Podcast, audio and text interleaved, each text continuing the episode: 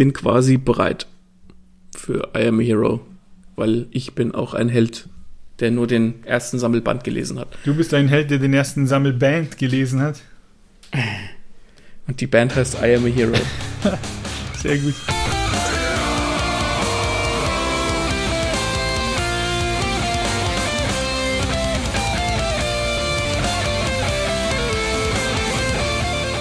Hallo und herzlich willkommen zu einer neuen Buchrezension von Lesen und Lesen lassen mit mir, dem Zombie Martin.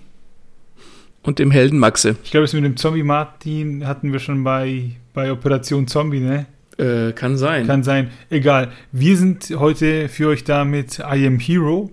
Den hat der Maxi gelesen und findet ihn offenbar so geil, dass er mit mir drüber sprechen muss. I Am Hero, ein Manga, richtig?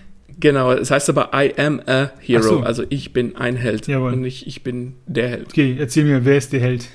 I am a hero ist von Kengo Hanazawa und der Held in der Geschichte heißt Hideo und um dir einen, einen Aufhänger zu geben, einen einseitigen, lass mich kurz überlegen, wenn ich dich jetzt damit catchen müsste mit einem Satz, den ziehe ich mir jetzt aus den Fingern. Mhm. Gescheiterter Manga-Zeichner mit Verfolgungswahn kämpft sich alleine mit seiner Schrotflinte durch die Zombie-Apokalypse.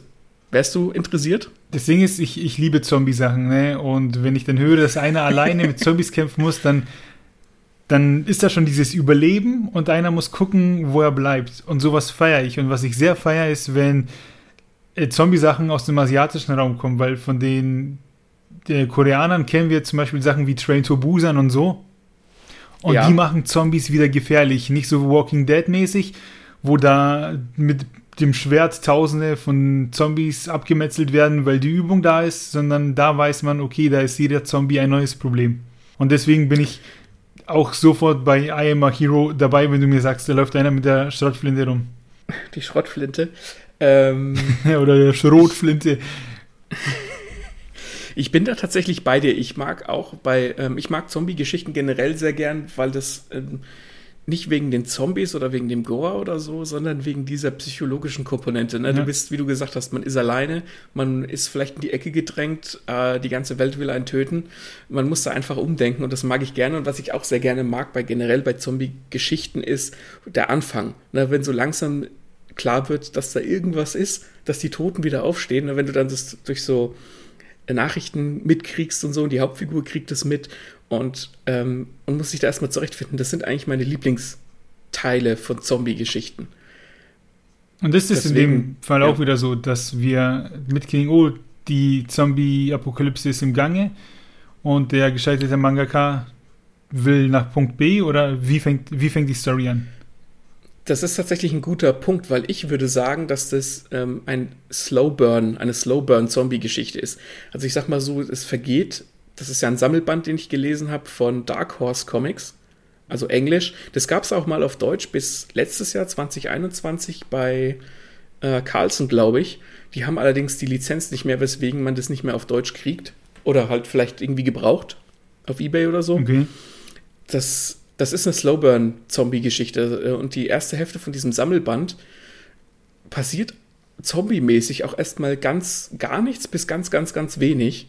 Was ich allerdings gut finde, dass die Geschichte so behäbig startet, weil man dadurch mit der Hauptfigur warm werden kann, die nicht, die, in, in die es nicht ganz einfach ist, sich reinzufühlen. Also das Erste, was man in dem Manga liest, ist, wie der nach Hause kommt, abends oder nachts und erstmal total die komischen Gesichter zieht, weil er alleine ist, weil er halt jetzt erstmal ne, diese, wenn dieser soziale Druck abfällt, wenn man halt so, ein, so, eine, so eine Fassade aufrechterhalten muss. Ähm, und daheim ist er dann erstmal, kann er erstmal die Hose aufmachen, sozusagen. Mhm. Und dadurch lernst du diese Figur gleich kennen. Und die hat, ähm, ich würde ich würd sagen, die hat einen Verfolgungswahn teilweise, die bildet sich auch teilweise Leute ein, was in so ganz witzige äh, Momente mündet, wenn er irgendwie vorm Klo steht und halt im Stehen pinkelt und aus dem Klo raus guckt ihm dann so ein, ein Kindergesicht an, auf das er drauf pinkelt, während er sich mit dem unterhält. Okay. Das, das wirkt erstmal sehr abstrakt, ja. aber das gibt ganz coole Bilder. Und der ist, äh, wie du, wie du, wie ich schon gesagt habe, ein gescheiterter Mangaka. Und was ganz cool ist, diese Figur ist, ist ungewöhnlich Und er, du kriegst auch von diesem Manga-Umfeld in Japan ein bisschen was mit, wenn einen das interessiert. Also der arbeitet in der Redaktion und da kriegt man diesen Redaktionsalltag auch so ein bisschen mit, wie die halt drüber sprechen, was in, in Mangas halt heute irgendwie falsch läuft und warum, warum die und die Manga erfolgreich sind und wie Geschichten erzählen funktionierten, dass die Leute nur den nächsten Kick wollen. Und da hat man das Gefühl, dass der Autor so ein bisschen seine Meinung einge, ein hat fließen lassen. Das sind so, so Metagedanken, die da umherschweben. Mhm. Und du kriegst halt auch mit, dass der bis nachts arbeitet, dass das total hart ist, wie die da arbeiten müssen und so. Das ist super interessant gewesen und dadurch lernst du diese Hauptfigur aber auch sehr gut kennen. Und diese Schrotflinte kommt halt ins, ins Spiel, weil er einen Waffenschein hat. Der muss dann auch immer zu so einem, oder nicht immer, aber der muss zu so einem Waffentraining. Das ist dann, wenn die Zombie-Apokalypse losgeht, das ist quasi sein Trigger, dass er das Haus verlässt. Er muss zu diesem Waffentraining, damit er halt die Lizenz für die Schrotflinte nicht verliert. Und die hat er eben, weil er diesen Verfolgungswahn hat und sich nicht sicher fühlt und sowas. Achso, und dann auf dem Weg dahin stellt er fest, dass es Zombies gibt, oder wie? so ist es nicht. Du, du, mm, du lernst den Hideo auch kennen, wie er mit seiner Freundin agiert, die erst so ein bisschen putzig ist, die so auch so ein bisschen miteinander eine, eine Chemie haben wie sie halt Pärchen haben. Ne? Pärchen verhalten sich ja privat anders als vor anderen Leuten, ne? wo du dir halt irgendwie so Namen gibst oder auch manchmal so blöd niedlich redest und sowas. Mhm. Jeder kennt es, der eine Beziehung hat. Und du lernst sie kennen. Die Freundin ist aber auch, die hat auch so ihre Seiten. Also der, der Mangaka versucht, die Figuren sehr vielschichtig darzustellen. Und ähm, das geht dann am Anfang los, dass halt so äh, Nachrichten kommen, so von wegen, ja, dass Leute irgendwie wieder aufstehen oder dann kommt so eine Szene, wo jemand, jemand anderen dem Auto anfährt und der hat den Hals verdreht und läuft und steht halt trotzdem wieder auf, ne, wie man es halt so kennt, recht klassisch. Und dann geht die Scheiße halt los und er will mit seiner Schrotflinte los, weil er eben so ein, so ein Treffen hat, wo er halt so ein, äh, so, zu dem er erscheinen muss, damit er seinen Waffenschein, seine Schrotflinte nicht verliert und geht dann halt quasi los und will erstmal bei seiner Freundin vorbei. Und bevor ich jetzt auf dieses erste Zombie-Aufeinandertreffen äh, zu sprechen komme, mhm.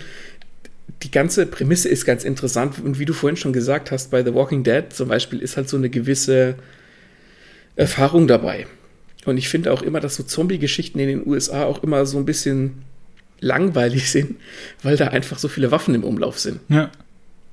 Weil wenn, wenn jetzt Zombie-Apokalypse draußen wäre und wir müssten uns mit irgendwas wehren, ich wüsste nicht, was ich nehmen sollte, außer vielleicht ein Küchenmesser. Ja, irgendwie so Haushaltsgegenstände, irgendwas, was ein bisschen fester ist wie, boah, keine Ahnung, ganz blöd gesagt, ein Besenstiel oder irgendwas, womit man halt einfach zuschlagen kann.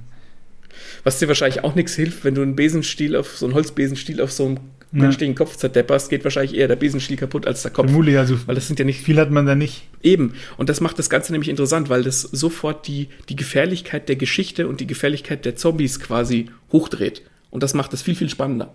Ist das wohl so in I Am a Hero? Ja, auch vor allem, weil ähm, was, was in Zombie-Geschichten halt immer so ein bisschen unlogisch ist, aber das liegt daran, dass wir als Leser und Leserinnen Zombie-Geschichten kennen. Er checkt das am Anfang natürlich nicht. Er kommt dann zu seiner Freundin, Achtung, Spoiler, die hat sich angesteckt mit der Krankheit und ist ein Zombie geworden. Und er checkt es natürlich nicht, äh, und was ist los und was ist los? Und du sagst natürlich als Leser, ist doch klar, die ist doch ein Zombie. Da musst du halt wie bei jedem anderen Zombie-Material quasi ein bisschen mitspielen, mhm. sozusagen. Und dieses, aber dieses erste Zombie-Aufeinandertreffen, das ist so geil. Ich glaube, das ist eins der besten, das ich je gelesen habe. Dieser, dieser erste Zombie-Encounter. Okay. Komplett großartig. Und zwar wurde etabliert, dass er bei seiner Freundin immer durch den Briefschlitz durchguckt in der Tür ne, wenn er vorbeikommt und dann äh, sieht sie, dass er da ist und dann, du siehst auch in der, in der Szene etliche Kapitel vorher, wie sie versuchen, sich durch diesen Türschlitz zu küssen, ne, so geckigerweise. Mhm. Und er guckt durch den Türschlitz und du siehst seinen Blick und du guckst dann da rein und siehst, dass sie da im Bett liegt und er sagt, hallo, ne, er ist da, sie soll ihm aufmachen und dann kommt sie halt quasi, du, du hast dann wirklich so ein, das ist immer auf so einer Doppelseite, du drehst um, sie steht auf, du drehst um, sie kommt näher gekrabbelt. Du drehst um, sie kommt noch näher gekrabbelt. Du drehst um, sie ist fast da und sie, du sie, siehst, dass sie nicht normal aussieht. Und dann geht's halt los. Und das hat der unfassbar gut drauf, dieser Autor. Diesen, diese Spannung quasi mit diesen Panels hochzudrehen, mhm. dass du weißt, es ist gleich, gleich geht's los. Gleich ist die Scheiße am Dampfen. Voll geil. Also jetzt, wo du so erzählt hast, dachte ich mir, okay, weißt schon, wie geht das aus? Und im Briefschlitz so versucht er sie zu küssen, aber ähm, ich hatte ja auch schon öfter den Manga in der Hand und wenn ich mir jetzt vorstelle, dass du das siehst, wie, die, wie die dem quasi näher kommt, dann ist man gespannt auf das Gesicht von der Frau. Genau, genau. Und der, der, der Stil von diesem Mangaka ist auch ähm, nicht so großäugig, äh, Glubschaugen, süß, cute, kawaii-mäßig, sondern der hat, der Zeichenstil ist schon relativ realistisch gehalten. Okay. Und dadurch zeichnet er auch wirklich gute, gute ähm, Zombies und eklige Sachen. Es kommt, es, es ist dann so, dass sie, sie, ihn quasi mit dem Kopf durch, die, durch diesen Türschlitz dann drücken will. Sie zieht ihn dann, die, sie, sie zwängt dann ihre Hand durch diesen Türschlitz und packt ihn quasi am, am Kragen, mhm. weil er es auch nicht checkt und sagt, äh, was ist denn los, bist du krank? Und zieht ihm dann quasi mit dem Kopf durch die Tür durch. Das ist, teilweise ist es ein bisschen trashy, das ist auch gewollt, da gehe ich gleich noch drauf ein. Und dann steckt er halt mit dem Kopf quasi in der Tür fest. Und äh, sie beißt dann in die Türkante, weil er natürlich von außen die Tür zudrückt und sie beißt dann so in die, in die, in die Tür rein und beißt sich die Zähne aus. Und das siehst du dann halt auch, ne? wie, wie dann nur dieses Zahnfleisch da ist mit den Löchern, wo die Zähne waren. Also der hat so einen ganz geilen Sinn für, für unangenehm, nicht Gore direkt, aber so für unangenehme Sachen.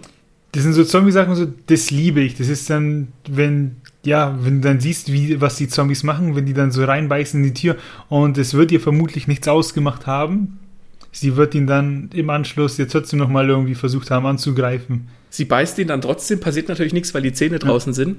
Es tut ihm trotzdem weh, da wird auch noch zwei, dreimal drauf eingegangen. Sie, sie reißt sich dann auch die Fingernägel aus an der Tür, indem sie halt kratzt und sowas. Und du siehst das alles und das ist sehr, sehr unangenehm zu lesen. Mhm. In, a, in a good way ja. aber. Und dann ähm, merkst du auch, dass dann, da kommen dann auch andere Zombies und die sind nicht so wie diese lang, langsam schlurfenden, sondern die sind schon, die können auch rennen. Also da ist Action. Und was ganz cool ist, dass diese Zombies teilweise ähm, noch Sachen sagen, die so quasi übrig sind aus ihrem vorherigen Leben. Sie sagt dann, glaube ich, auch, sie stöhnt dann auch, dass sie ihn, ihn liebt und ihren Namen und sowas.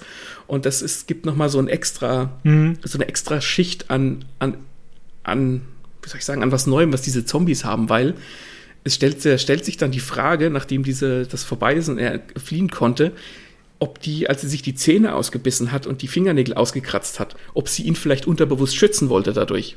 Weil sie oh, wusste, ja. dass dass sie quasi, sie steckt in diesem Körper, sie kann sich dieser, dieser, ähm, diesen Trieb nicht erwehren, ihn zu beißen, aber sie hat halt versucht, ihn zu schützen, indem sie sich die Zähne ausbeißt und die Fingernägel auskratzt, sozusagen. Und das finde ich einen sehr, sehr interessanten Gedanken. Das ist heftig, das feiere ich gerade sehr. Ich sag's dir, sobald wir hier auf äh, Stopp drücken, bestelle ich mir den ersten Band. Ich finde das so cool gibt's bei Thalia. Habe ich gestern den zweiten Band bestellt. Achso, auf Deutsch und auf Englisch oder nur auf Englisch? äh, nee, nur auf Englisch. Okay, wegen Lizenz. Aber kann man lesen, ist, okay. ist, ist nicht, nicht äh, kompliziert. Genau, und das und der erste Band, ähm, der geht, der geht dann noch ein bisschen in die, in die Redaktion, da gibt's dann noch ein bisschen Zombie-Action und so. Ich weiß noch nicht, wo die Geschichte hingeht. Ich habe nur den ersten Band gelesen, mhm. aber ich werde das weiterlesen. Und es ist halt dadurch dahingehend schon mal ein bisschen was anderes, weil es in Japan spielt weil da auch diese japanische Kultur ein bisschen mit reinspielt. Ne? Er ist Mangaka und so, das ist mhm. alles, dadurch fühlt sich das frisch und anders an.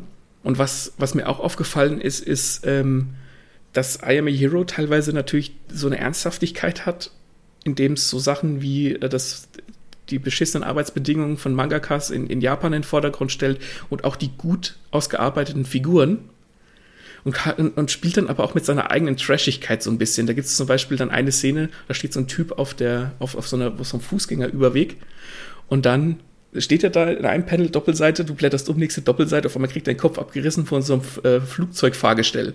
Weil das Flugzeug so niedrig fliegt, dass ihm der Reifen von dem Flugzeug den Kopf abreißt. Und das, das sind dann so Momente, wo dann, wo dieser Manga auch mit seiner eigenen Trashigkeit spielt mhm. und dass sich dessen bewusst ist, dass Zombies, dass du das schon auf eine ernste Art und Weise angehen kannst, aber eben halt nicht komplett ernst. Aber und das macht Spaß. Aber das soll ja vermutlich zeigen, dass das Virus auch schon in der Luft ist oder nicht und der Pilot quasi so tief geflogen ist wegen irgendwelchen Zombie-Sachen. Das kann ich dir nicht sagen, das weiß ich so. nicht. Ähm, das, das, Flugzeug stürzt dann ab, das, da, da, weißt du gar nicht so viel. Du kriegst aus den Nachrichten mit, dass es halt äh, Chaos ist und wie die Leute dann halt irgendwie mit den Zügen fliehen wollen und so, wie, wie man es halt kennt. Mhm. Aber du bist tatsächlich nur in der Hauptfigur drin. Du weißt nicht, woher das kommt, was es macht, wie es abgeht. Du kriegst nur die Sicht der Hauptfigur mit und dadurch bleibt das alles sehr begrenzt, aber auch sehr ähm, spannend und mysteriös. Ich finde, das, das klingt sehr lecker und ich weiß nicht, ob ich für die Hörer spreche, aber ich bin sehr dankbar für diese Rezension. ja, bitte, bitte. Ich, ich finde es geil. Ja, also es ist vor allem was anderes. Durch, durch die Punkte, die, die, die ich jetzt eben genannt habe. Mhm. Es ist halt dieser ungewöhnliche Gore, der sehr nah an den an Einzelheiten dran ist, wie Zähne ausbeißen. Es ist diese Ernsthaftigkeit, der Hauptfigur, weil das ja doch irgendwie so ein kaputter Typ ist, ein Stück weit. Der hat sein Leben im Griff, aber er hat Verfolgungswahn und er ist ein bisschen, halt eher so ein bisschen so eine arme Wurst und halt einfach durch diese Trash-Einlagen. Das gibt so ein ganz interessantes, eine ganz interessante Mischung, wo du halt wissen willst, wie es weitergeht, mhm. weil du nicht weißt, was dich erwarten könnte. Ich würde gerne mit einem Gedanken aufhören, und zwar dem hier. Du meinst, der leidet an Wahnvorstellungen. Ob der sich nicht das ganze Zombie-Ding einfach einbildet. Vielleicht, keine Ahnung. Wenn ihr es gelesen habt, lasst uns einen Kommentar da, erzählt uns, was war eure Erfahrung mit I Am a Hero. Wenn ihr es vielleicht durch habt, dann könnt ihr uns hier anteasern, so, oh, die Sache kommt ganz anders, als ihr denkt. Wir haben da Bock drauf, ich habe da voll Bock drauf und sag auf Wiederhören. Wir hören uns. Ciao.